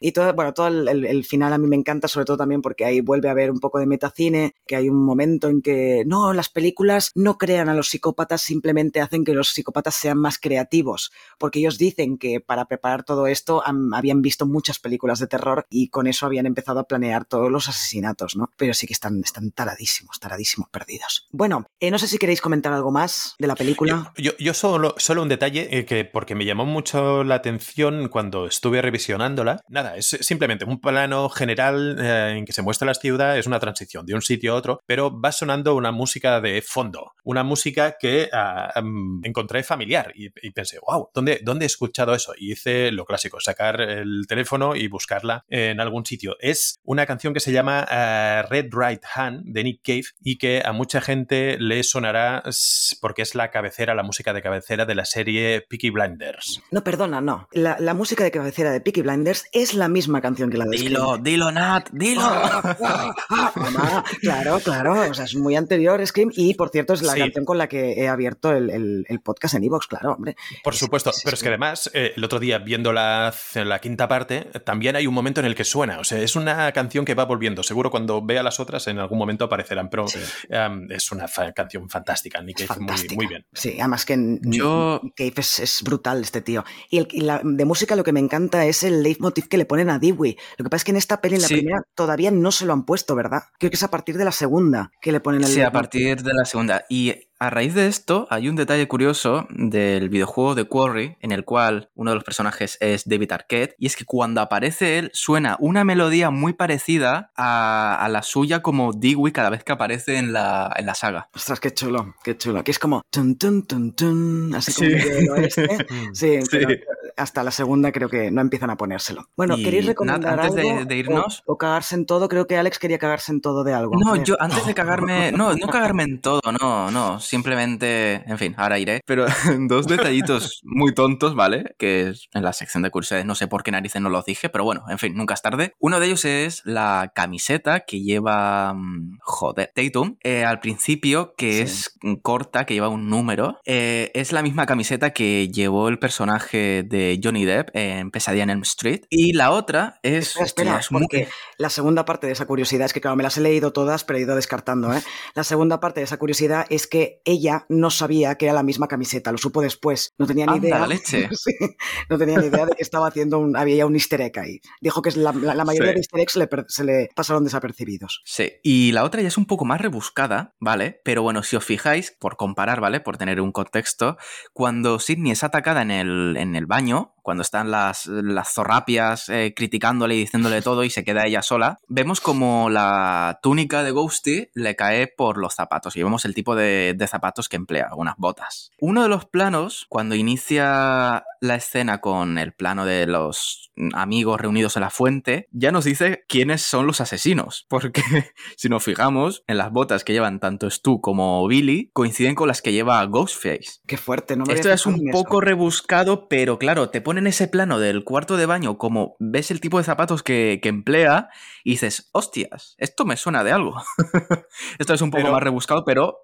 Hay, un, mm, hay un detalle, y hay un detalle, y es que son también los mismos zapatos que el jefe de policía. ¿El jefe de policía? Ahí ah, el, jefe, el jefe de policía, sí, sí, ahí te tuercen un poco, ¿eh? Sí, pero ¿y si quizás intentaban despistar? O sea, obviamente, a lo mejor coincidieron los detalles y ya otro de los juegos que nos hacen toda la saga es el despiste. Ay, mira, no, este no es. Ah, sí, puede ser este. Hombre, claro, y juegan al despiste eh, con Billy mismo. Primero lo, lo, arrestan, luego mm. eh, hacen que, que, lo, que Ghostface lo ha matado, que ahí supongo que todos nos lo creímos, ¿no? Que, que estaba mm, muerto. Sí, sí, sí, sí, Y claro, y después en la escena, bueno, ya he dicho que iba a acabar, pero no, en la escena esa de la, de la casa al final, cuando mm, Sidney entra en la casa y se quedan fuera Randy y Stu, que empiezan a decir, no, no, no, el asesino es él, el asesino es él. Ahí, realmente, ¿cuál de los dos pensasteis que era el asesino? Y es que pensé, tiene que ser Stu, porque es que Randy a mí no me hubiera gustado que Randy fuera el asesino. Entonces pensé, tiene que ser tú. Pero, yo quise pensar que eras tú. O sea, eh, Randy, perdón. Yo que sé, por flipado. Esto era tan evidente que digo, no puede ser tan evidente que sea el asesino. Y dije, pues, pues Randy. Pero ahí, en este caso, a mí me pasó, ¿eh? entras en bucle y es, no, no, es que, claro, dicen que Randy, eh, tiene que ser Randy porque si no es que es muy evidente. Pero claro, no, no, es que ellos habrán pensado eso. Entonces, no, tiene que ser tú, pero es tú. Y entras en ese bucle y dices, ah, nada, ha pasado cinco minutos cuando acabas, de Cuando acabas de, de salir del bucle y han salido los títulos de crédito ¿no? claro. Ahí está.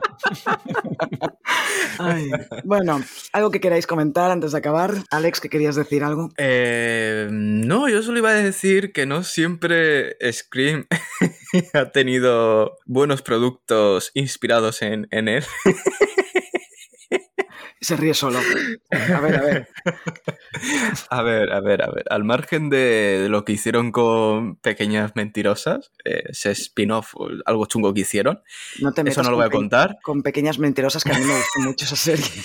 Yo solo, yo solo voy a... no, no, el spin-off que hicieron, el que ya era más rollo slasher, no el... Ah, ah, vale, vale. Sí, sí, no, no, pecado original, pecado original, no, no. No me refiero a la, a la serie, no, no. Porque buscar en Google sabemos todos y que lo verbalizan los personajes también. Al margen de eso, intentar parecerse tanto a Scream te lleva a productos ridículos que no tienen identidad propia y que ya no referencian, sino que copian directamente, como la adaptación cinematográfica a cargo de Netflix del libro homónimo El Club de los Lectores Criminales, donde el físico mm, de los personajes, uno de ellos es Billy, las caras que pone es Billy también, la forma que de la trama también la llevan a lo, a lo Scream. Entonces, eh, no sé cómo será el libro, pero viendo la película se me han quitado las ganas de leerlo. Y yo creo que ahí está un poco el error. Querer referenciar tanto a una película, a una serie de películas que al final pierdes la, identidad y quedas como un plagio, como una copia mala de lo que pretendías hacer como, como un seguidor del, terror. Yo creo que, eso es un error que por desgracia se comete bastante y no, no me gusta, sinceramente. Yo es que no he visto, no sabía ni que existía esa película, ¿eh? O sea, no sé de qué me estás hablando básicamente,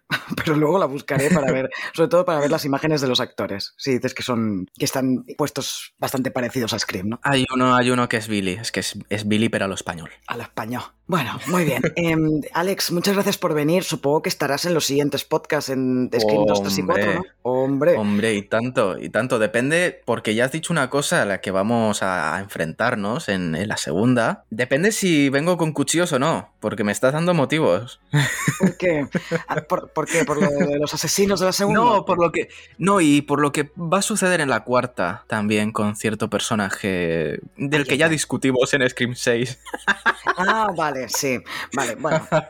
Es que tenemos tanto de qué hablar, tanto de qué hablar. De hecho, yo creo que de lo que menos tengo cosas a decir es de esta primera película, pero luego, como claro, hay tanta narices, referencia. ¿eh? ¿Qué, perdón? No, que manda narices, que la que inaugura todo es de la que menos tenemos que decir. No, pero es que supongo que es porque la he visto 80.000 veces. Bueno, el resto también, la verdad. Pero claro, a mí es que, como he dicho 500 veces ya, lo de la autorreferencia es lo que más me gusta. Y claro, en el resto es que es un no parar de autorreferencia a la primera película y a otras películas de terror.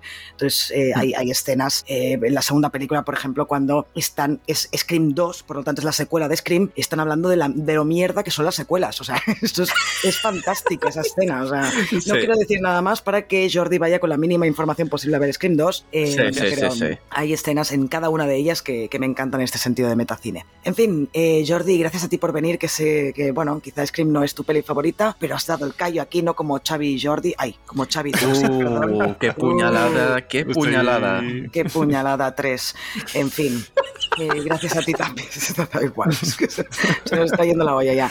Oyentes, eh, ¿quieres decir algo, Jordi, para despedirte? No, no, gracias. No, iba a decir gracias a ti por ser como eres, pero ya está. Sí, la verdad es que sí. Vale. ya está, la última vez que lo digo. Intentaré que sea la última vez que lo digo. Sabes que no. Eh, lo sé, lo sé. Oyentes, eh, esperamos que os haya gustado este podcast y por si no los vemos, desencadenados días, tardes y noches. Que vaya muy bien. Adiós. Adiós.